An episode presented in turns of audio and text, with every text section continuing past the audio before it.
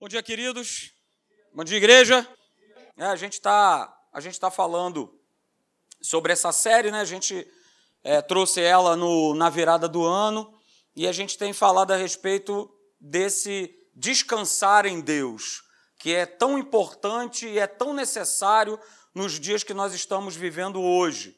Se a gente não decidir, não crer, não tomar posse desse descanso, como o tema aí sugere, que foi algo que Deus colocou no meu coração. Né? Deus está com a canetona dele ali, ó, linda essa caneta, né? maravilhosa. Está ali com essa canetona dele ali para escrever uma nova, uma nova página na nossa história. E de repente aquilo que, é, que foi ruim, não sei o quê, e que ficou para trás, e que tem que ficar para trás, e que precisa ficar para trás, ele quer fazer algo novo. Deus é algo de coisas novas. Ok? Só um amém, aleluia, glória a Deus. Mas Deus é Deus de coisas novas. Né? Deus é um Deus vibrante. Deus é um Deus de movimento. E nós precisamos estar imbuídos disso. Então, é, a gente tem colocado aí no né, nosso texto base de 1 Coríntios 2, verso 9. Está escrito assim: olha, nem olhos viram, e nem ouvidos ouviram, e nem jamais penetrou em coração humano o que Deus tem preparado para aqueles que o amam. Você ama Deus?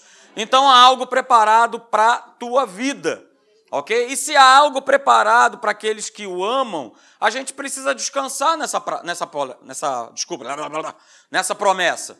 Né? A gente precisa descansar nessa palavra, ok? Porque está muito bem claro aí, algo já foi preparado. Algo foi preparado por Deus, então a gente precisa descansar no Senhor. Ah, e você sabe que o nosso trabalho justamente é esse, é descansar em Deus. Às vezes eu não compreendia muito esse texto, né? Poxa, o meu trabalho é descansar em Deus? É porque dá trabalho, porque a gente quer tomar as coisas na nossa mão, a gente quer fazer as coisas do nosso jeito. Por isso que o nosso trabalho é descansar em Deus. Parece né, algo antagônico, mas não é. O nosso trabalho é descansar nele, porque a gente quer fazer tudo, a gente quer tomar a mão, a gente quer chegar na frente, a gente quer pegar o volante, colocar ele do lado e falar assim: Senhor, me abençoa. Olha aí, mas o volante está na minha mão, tá? E eu vou fazendo, eu vou tomando as decisões, eu vou fazendo as atitudes e me abençoa. E não é desse jeito. Então a gente tem falado, né, a respeito desse descanso, desse descanso do Senhor. E aí eu coloquei né, essa definição que descansar em Deus, descansar no Senhor, o descanso da fé, é justamente nós entrarmos num estado de confiança, é, onde o estresse, a ansiedade, a preocupação, elas não podem mais abalar a sua fé. Não é que isso não vá acontecer, não é que nós não vamos ficar mais estressados, nem preocupados, nem ansiosos, não vamos ter isso, ok? Mas isso não abala mais a nossa fé, porque nós estamos descansando em Deus.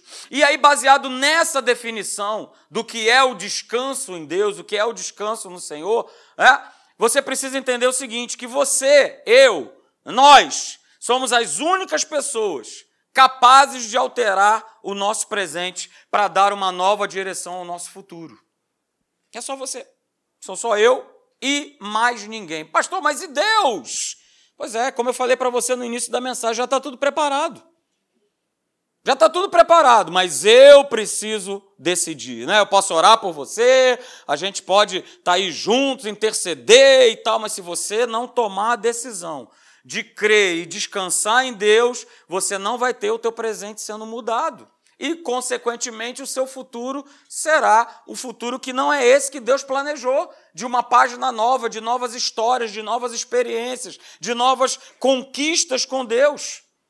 Então guarde isso, né? E eu vou sempre repetir essa frase aqui enquanto a gente estiver nessa série de mensagens, que é essa aqui. Se eu não decidir mudar aquilo que eu faço, aquilo que eu penso, é, aquilo que eu falo hoje, todos os meus amanhãs serão iguais a ontem. Se eu continuar fazendo as mesmas coisas, como é que eu posso esperar que o meu futuro seja um futuro diferente? Não vai ser. Se hoje eu falo mal do meu irmão, como é que eu espero que Deus me abençoe naquela ou naquela outra área? Não tem como. A palavra diz né, que os maledizentes, os fofoqueiros, eles não entrarão no reino de Deus. Mas a gente não se dá conta. Parece que passa batido. Porque a gente faz uma lista né, de pecadões e pecadinhos. Ah, pecadão é se eu vou lá e mato alguém. É? Ah, mas falar mal não tem problema nenhum. É claro que tem. Você está matando uma outra pessoa e se matando, se matando junto. Ah, mas eu quero que o meu futuro, ah, mas eu quero, pastor, que realmente Deus escreva essa nova história na minha vida. Como? Como se eu não decido mudar aquilo que eu estou fazendo hoje, aquilo que eu tenho plantado hoje? Como é que o meu futuro vai ser diferente? Claro que não. Todos os meus amanhãs serão iguais a ontem. Simples assim. E a gente precisa tomar muito cuidado muito grande, né? Também tenho falado desse texto, Jeremias, capítulo 7, verso 24 ah, que não deram ouvidos, está falando do povo de Deus. É uma, um texto que fala para cada um de nós. Olha, não deram ouvidos, não me atenderam, porém andaram que nos seus próprios conselhos e na dureza do seu coração maligno. E aí, né, Jeremias ele termina dizendo: olha, andaram para trás e não para adiante. Está falando do povo. Pastor, posso andar para trás? Pode. Se você não der ouvidos à palavra de Deus. Se você não descansar, não decidir, não tomar a decisão de 2020 descansar completamente na palavra de Deus, você vai andar para trás, meu querido. Efésios capítulo 4, verso 27. Está escrito lá uma frase simplesinha que o apóstolo Paulo colocou: E nem deis lugar ao diabo. Significa que a gente pode dar, significa que a gente pode abrir brecha, Significa que é, a gente pode estar tá vacilando, estar tá caminhando, estar tá andando, e a gente, ao invés de ver a nossa vida crescer, progredir, prosperar, a nossa vida só vai para trás, só vai para trás, porque o coração está duro, não permite ser moldado, não, não permite ser trabalhado por Deus.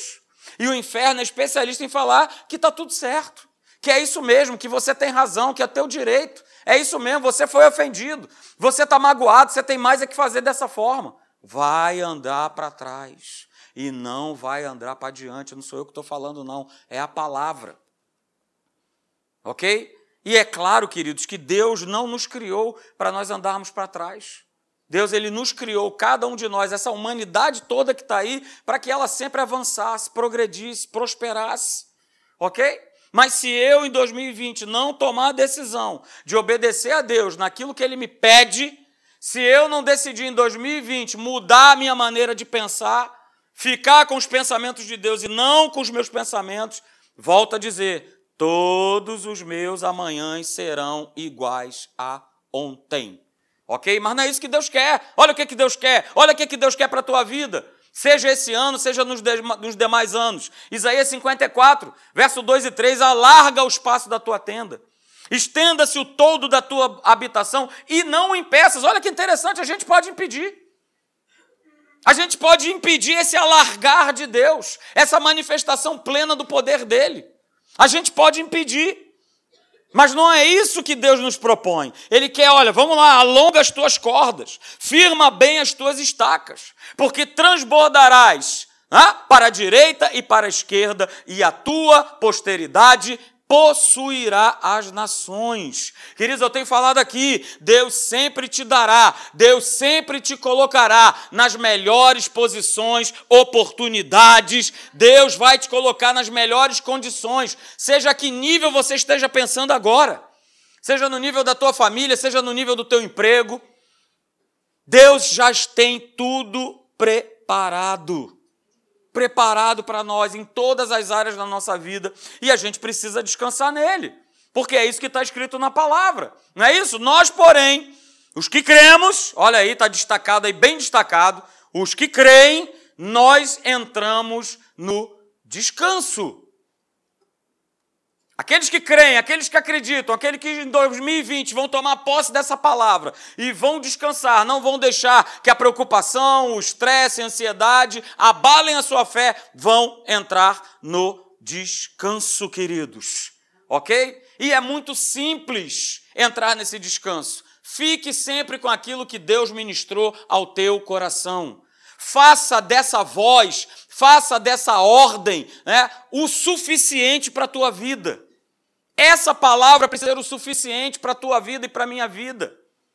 A gente não precisa se apoiar em outras coisas, tem a palavra de Deus como base, tem a palavra de Deus como fundamento. Ela precisa ser suficiente. Porque isso aqui não é um livro só de informações.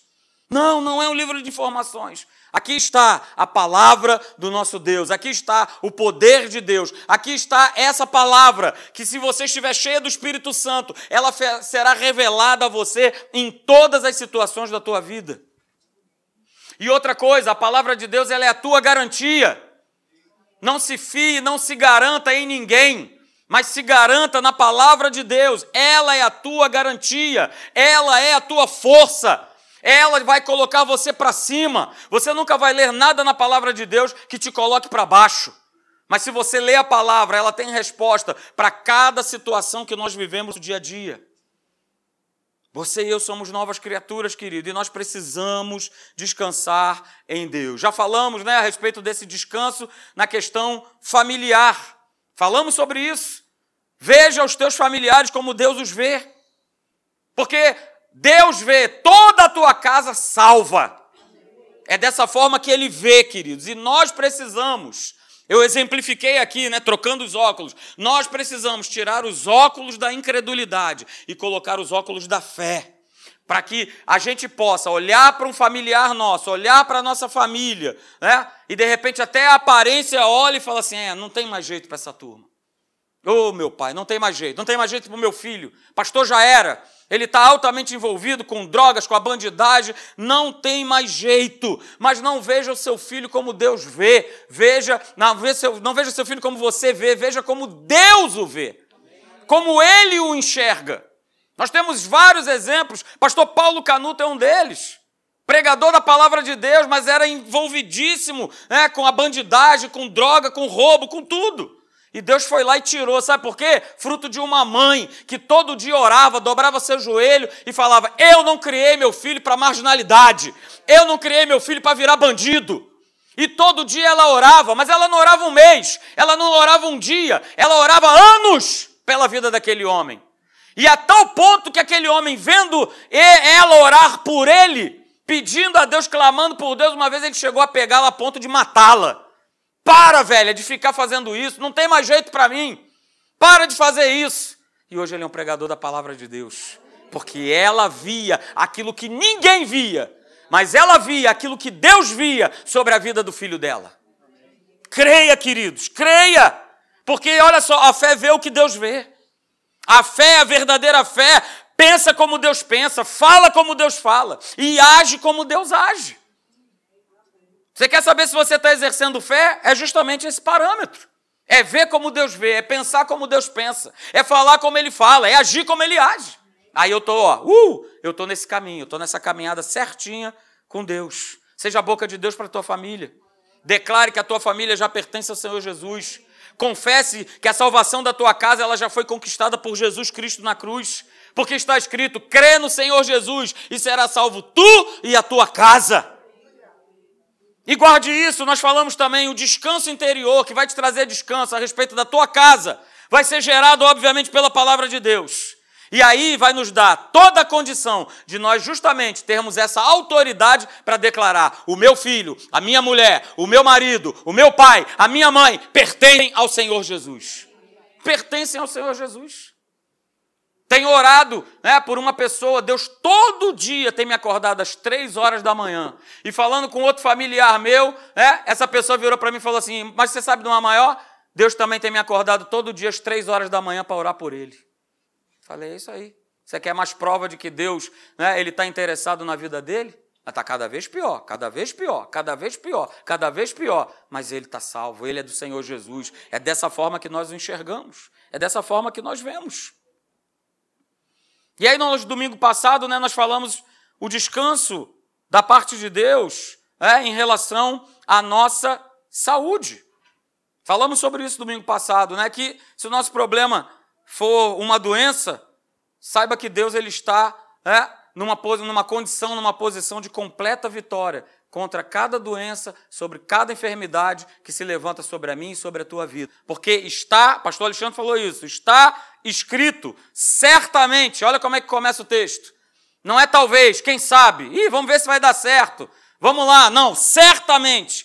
Ele, Jesus, tomou sobre si as nossas enfermidades, chole, as nossas fraquezas, as nossas doenças, tomou as nossas dores, Macob, a nossa dor física, e levou sobre si Mas ele foi passado pelas nossas transgressões e moído pelas nossas iniquidades. E o castigo que nos traz a paz estava sobre ele, e pelas suas pisaduras eu e você fomos curados, fomos sarados. Ele é Jeová Rafá, queridos.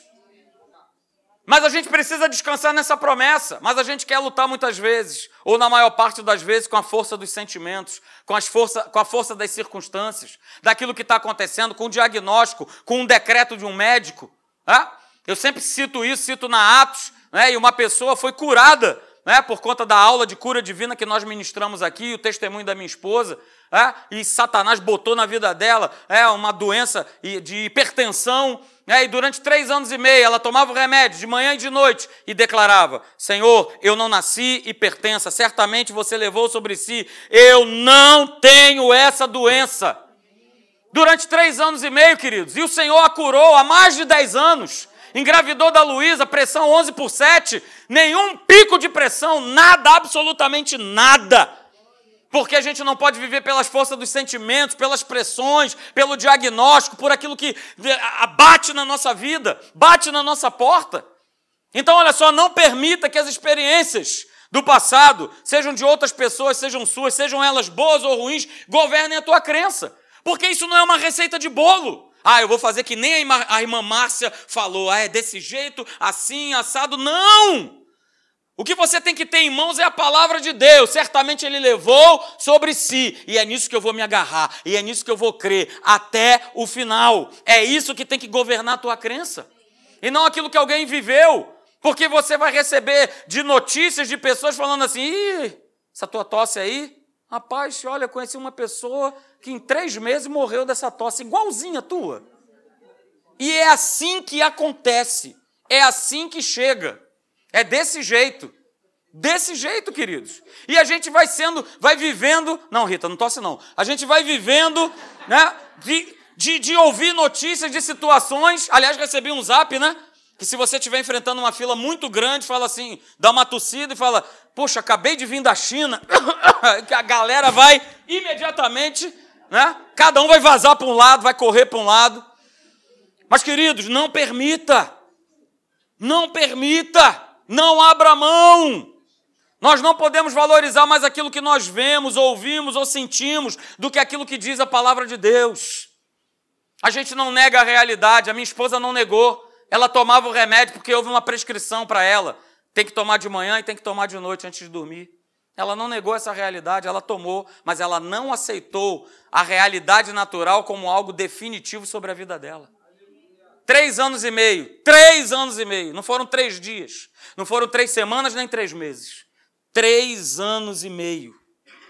Mas muitas vezes, se a gente não vigiar, a gente quer, começa a querer tomar o lugar né, dessa cura, dessa graça de Deus, desse descanso da fé, e a gente quer fazer, quer conquistar pelo nosso esforço próprio aquilo que na verdade já é nosso. Pensa, eu estou querendo conquistar algo que já é meu, que já me pertence. Eu não preciso mais conquistar, é meu. É meu, queridos. Nós nascemos né, fisicamente nesse mundo natural, nesse mundo caído, mas a gente não pode esquecer que nós nascemos agora, nós estamos numa condição agora, né, nós nascemos espiritualmente, somos novas criaturas. Saímos do mundo decaído, de um reino de doença, e agora nós entramos no reino de Deus. Num reino que tem doença no reino de Deus? Não tem. Não tem doença. E a gente está inserido nesse reino, e como é que eu posso viver com doença? E como é que, ah, pastor, mas eu, eu sinto e tal, aquilo é, a gente vai ser atacado, beleza. Mas eu não vou abraçar e não, agora é a minha doença e acabou, ponto final. Negativo, a doença é do inferno. E que volte para lá e que dê nos demônios, que os demônios hipertensos, tossindo, com corona, Lorenzetti vírus, com o que for, eles fiquem cheios de doença. Mas ele vai perturbar. Ele vai perturbar. E a gente não pode esquecer que a gente está nesse reino, e nós cantamos aqui que esse reino é o reino inabalável. Não é o que a gente canta? Reino inabalável reino inabalável. E a gente não pode esquecer o que está lá em Efésios, nós falamos domingo passado. Efésios capítulo 2, verso 6. É? E juntamente com ele, ele nos ressuscitou com Cristo e nos fez assentar em lugares celestiais, ou seja, posição de descanso, posição de quem reina. Está assentado. Você acha que Cristo ele está assentado de qualquer maneira? Não, ele está sentado e ele reina. E se nós estamos assentados com ele, nós sentamos com ele e nós reinamos com Cristo. Então eu não tenho que dar brecha e dar bobeira para o inferno para ele vir querer me perturbar. Vai perturbar para lá. Vai perturbar para lá. Nós temos que descansar em Deus, queridos. Deus ele era, né? Nós terminamos falando isso. Ele era aquele que sarava constantemente os que precisavam de cura até o sacrifício de Jesus. Só que depois dessa obra redentora, essa obra da cruz do Calvário, hoje, hoje, não precisa Jesus se manifestar aqui, é só a gente tomar posse da cura que já foi instaurada, instalada dentro de nós. É a gente tomar posse. A cura já existe. A cura já está aqui, é só a gente tomar posse. Tomar posse todo dia. Todo dia ela tomava posse. Todo dia ela tomava posse. Toma posse porque está em nós. Não esqueça disso. Descanse debaixo dessa promessa. Hoje, nós vamos falar um pouquinho, só um pouquinho, depois eu vou trazer uma série sobre isso, falando a respeito de vida financeira. Mas hoje a gente vai falar um pouquinho sobre o descanso de Deus em relação às nossas finanças. Nós já vimos que é um descanso para a nossa fé com relação aos nossos familiares, nós também vimos, acabamos de ver, né, que há uma vitória plena com respeito à nossa saúde. Né? As doenças já foram levadas por Jesus na cruz, nós fomos e somos sarados em Cristo Jesus. E da mesma maneira que Ele levou sobre si as nossas doenças e as nossas enfermidades, da mesma forma a pobreza foi posta sobre Jesus na cruz do Calvário. Ele conquistou para os seus filhos uma vida próspera, uma vida que cresce, progride e prospera. E volta a dizer, e vou bater nessa tecla: nada tem a ver com o sistema desse mundo. Nada. O dólar pode bater oito reais, problema do dólar. Eu não tenho a ver com dólar, eu tenho a ver com o reino de Deus. Quem me governa é Jesus Cristo, o Rei da Glória. Quem me governa não é o dólar, não é o petróleo, não, quem me governa é o Senhor Jesus. Então, na mesma forma, né, a questão das doenças, pode vir o corona, Lorenzetti, sei lá, a, porcaria, a praga que vier de vírus, mas quem governa a minha vida, quem toma a vida da minha família, quem cuida da minha saúde é Jesus, o Rei da Glória. E eu preciso tomar posse disso, dessa obra que já foi manifesta na cruz do Calvário. E olha o que, que diz lá, é, 2 Coríntios capítulo 8, verso 9. Muitas pessoas não entendem esse texto, mas esse texto é maravilhoso e está falando sobre vida financeira. 2 Coríntios 8, 9 diz assim: Olha, pois vocês conhecem a graça do nosso Senhor Jesus Cristo, que sendo rico, Jesus, Jesus não é rico? A palavra diz que ele estava sendo rico, ou seja, ele deixou a riqueza dele e ele se fez pobre por amor de nós, para que por meio da sua pobreza nós nos tornássemos ricos. E olha só, queridos, aqui está falando de vida financeira. Não está falando assim, ah, pastor, ele veio pobre, né? É, é, espiritualmente, então agora ele me fez rico espiritualmente. Legal, muito bom. Mas o contexto aqui, o original grego, está falando de pobreza e riqueza materiais. Jesus ele deixou toda a sua glória, toda a sua riqueza. Ou você acha que o reino de Deus lá em cima, o reino do Senhor Jesus, é um barraquinho de madeira? Hã? Você acha que esse é o, esse é o, esse é o reino? O que, que diz a palavra de Deus? Não fala que nós vamos estar o quê? Em ruas de ouro. Pô, se a rua é de ouro, como é que deve ser o palácio dele? É um barraco? Não é um barraco. Então, ele sendo rico, ele se fez pobre, ele se colocou na mesma condição para justamente tirar da gente essa pobreza, essa miséria, levar sobre ele para que nós pudéssemos novamente voltar ao plano original de Deus, aonde nada nos falta, aonde cada uma das necessidades elas são supridas.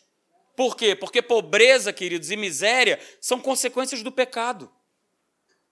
Pobreza e miséria são consequências do pecado.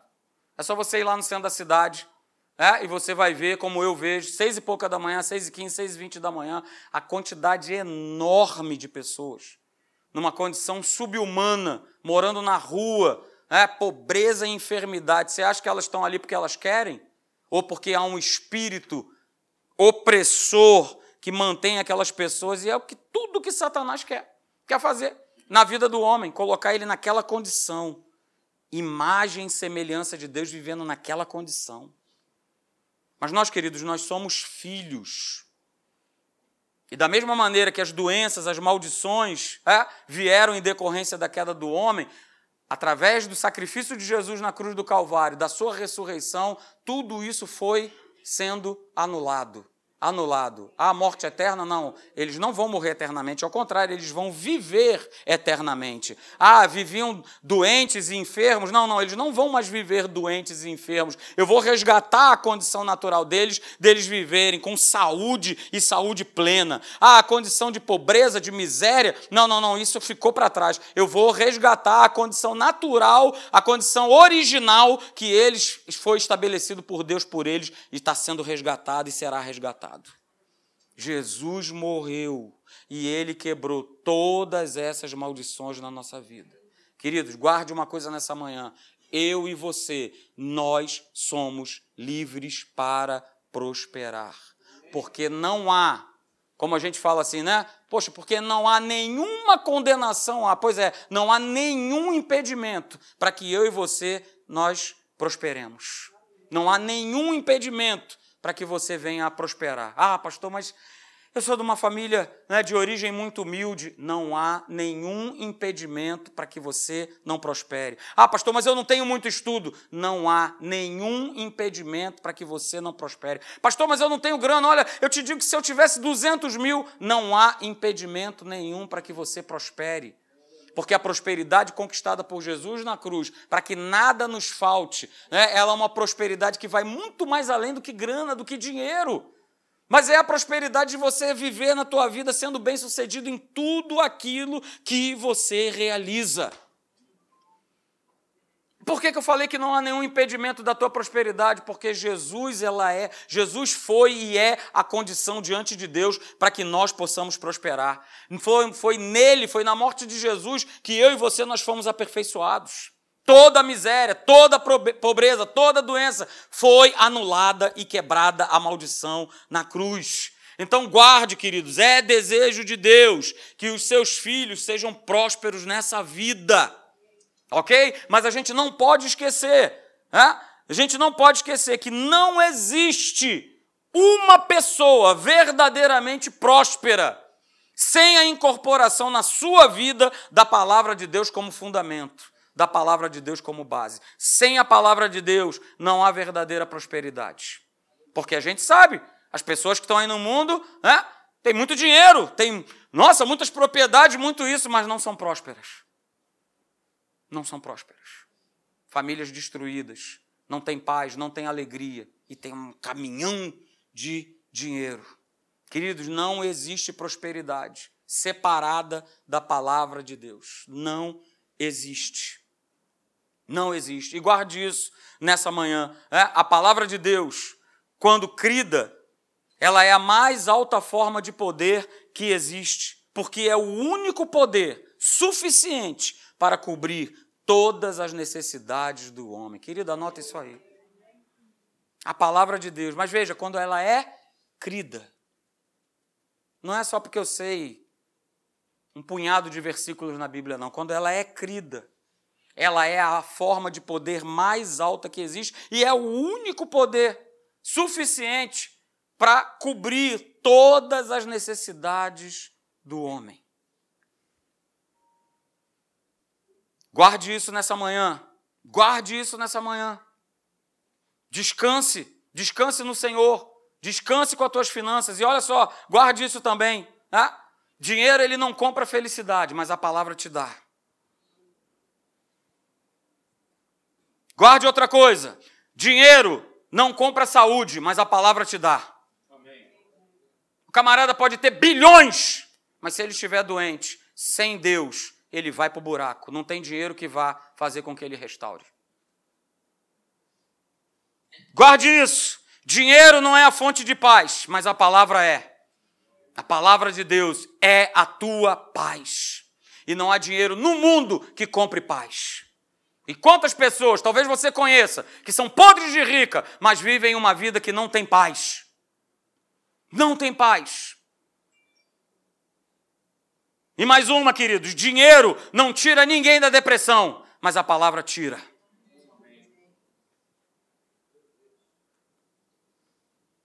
A palavra tira, a palavra é poderosa.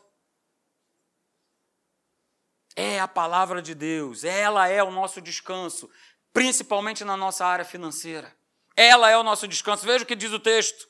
Salmo 127, verso 2, né, na nova Almeida atualizada, aleluia. É?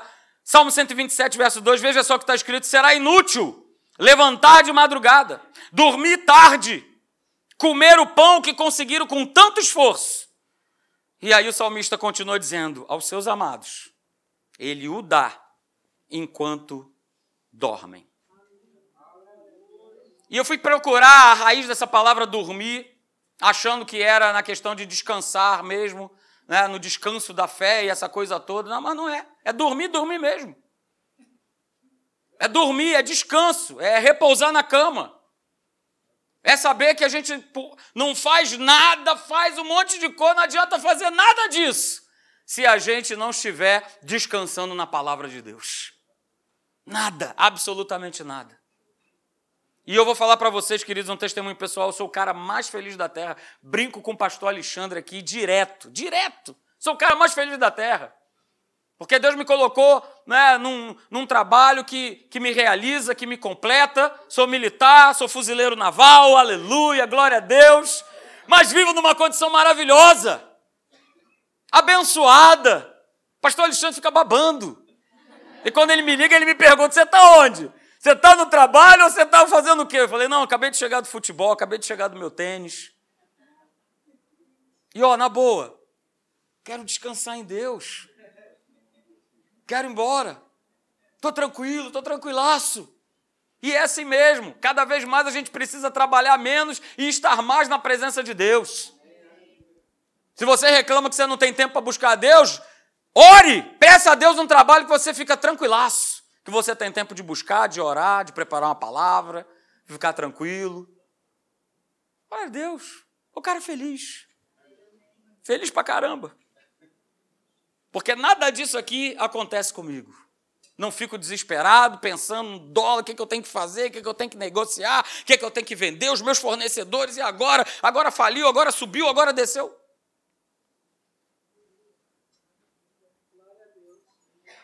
Olha que interessante. Esse verso, e aí sim consultando o dicionário de hebraico, veja o que, que significa. Porque no hebraico, cada letra tem um significado. Imagina essa quantidade de palavras aí. Eu vou ler para você o significado desse verso todo em hebraico. Vou ler, preste atenção. Uma pessoa não deve chegar a extremos para prover habitação e sustento para o seu lar, pensando que tem o poder de garantir resultados, pois somente Deus coroa os esforços com êxito. É o que ele fará para os que nele confiam, bastando apenas fazer a parte que lhes cabe. Isso é esse texto em hebraico. Foi isso que Deus falou. Uma pessoa não deve chegar a extremos para prover habitação e sustento para o seu lar, pensando que tem o poder de garantir resultados, pois somente Deus coroa os esforços com êxito. É o que ele fará para os que nele confiam, bastando apenas fazer a parte que lhes cabe. Queridos, morei na África um ano. Quando é que, pelo meu esforço natural, eu ia conseguir morar na África? Viver na África, se não fosse pelo poder de Deus, de falar: eu vou levar você para lá, você vai para lá.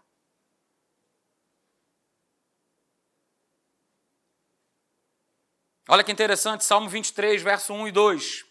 Pastor, conheço de trás para frente. Pois é, que legal, né? O Senhor é meu pastor e nada me faltará. Ele não me faltará. O Senhor é meu pastor e ele não me faltará. Ele me faz repousar em pastos verdejantes. E olha o que, que diz o final do verso 2: Ele leva-me para junto das águas, aí sim, o hebraico fala, as águas de descanso é aonde você vai né, ficar tranquilo. Por quê? Porque, olha, os pastos verdejantes é Ele que vai te conduzir, é Ele que vai te levar. Não é você que busca por eles, não é você que vai atrás deles, mal, Ele me faz, Ele me leva. É Ele que me leva. E ó, me leva para esse pastão e me faz descansar. Ó, me faz descansar.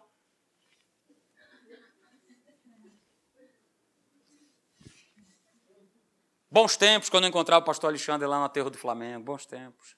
Mas ele me faz, ó. Descansar. Tranquilo, sabendo que Ele é o meu descanso, que Ele é meu provedor, que é Ele que me sustém. E tem outro testemunho para contar para vocês, mas depois eu conto com detalhe, né? Onde tudo foi se encaixando, né, Suzane? Para que agora, ó, eu querendo ir embora, as coisas todas vão se multiplicar na hora de eu ir embora, né, Suzane? É muita benção, né? Você também vai ser abençoada com essa etapa aí, glória a Deus. Hã?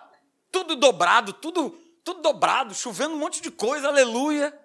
Porque Deus sempre estava me colocando no lugar certo, na hora certa. Até, o, até, o, até o curso que eu estou fazendo acaba um mês antes de eu ir embora. Eu não vou precisar ficar como outros lá, que não, tem que esperar esse curso para ter 10% a mais no salário. Não, o curso veio, vai acabar em abril e no mês seguinte meu tempo, meu tempo cruza. Tudo conectado. Aleluia. Glória a Deus. Ele é o nosso pastor. E ele não nos faltará em nada, queridos. Em nada. Quero terminar essa reunião com um testemunho que não é meu, mas é o testemunho de uma, uma menina que eu e a minha esposa nós conhecemos. Aliás, nós conhecemos, conhecemos né, o, o casal. Mas eu quero, eu quero passar esse testemunho para você. Ela tornou isso público, né, mandando um e-mail lá para a academia, para que você veja que, assim, porque muitas vezes a gente, a gente acha que a nossa luta é maior, que o nosso problema é maior. Que, por exemplo, eu, pastor Alexandre, a gente não tem problema porque a gente pastor. Não, muito pelo contrário. Então, eu quero ter, terminar com esse testemunho para que você veja uma situação tão complexa, tão complicada, complicada mesmo, mas porque houve um posicionamento de fé, houve uma crença, Deus mudou tudo, e mudou em, em rápido, em uma rapidez enorme. Eu vou ler o testemunho dela para você.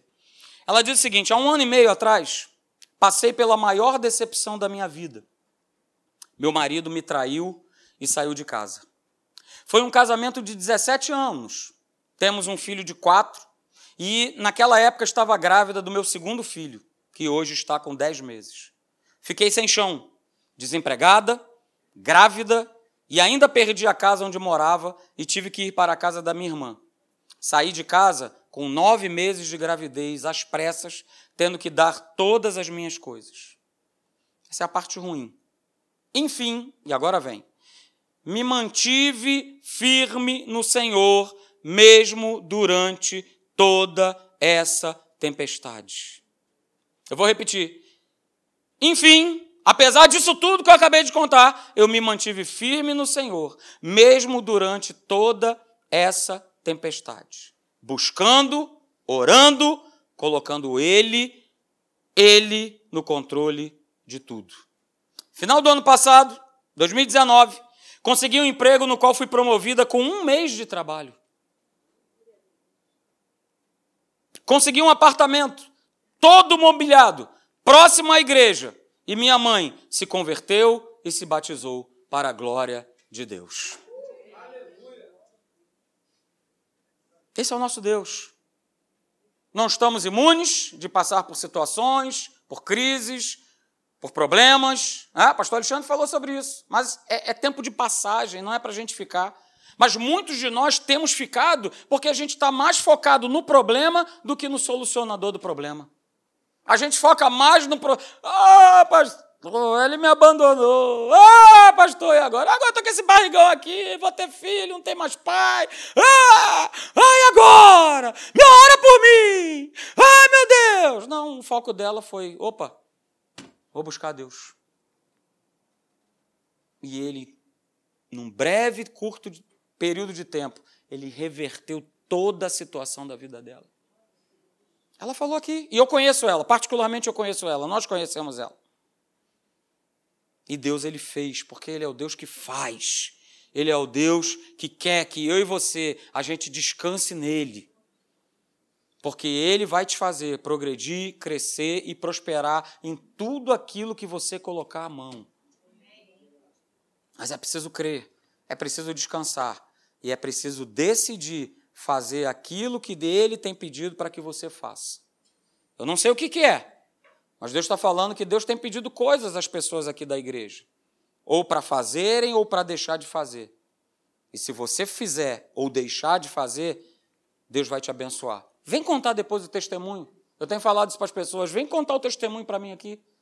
Não só ouve, não. Fala, pastor, eu coloquei em prática, resolvi descansar, resolvi acreditar, resolvi confiar, resolvi entregar o meu caminho ao Senhor, confiar nele, saber que ele ia fazer tudo mais. Pastor, o resultado é esse. Deus fez isso, e isso, e isso, e isso na minha vida. Amém? Vamos ficar de pé, vamos orar.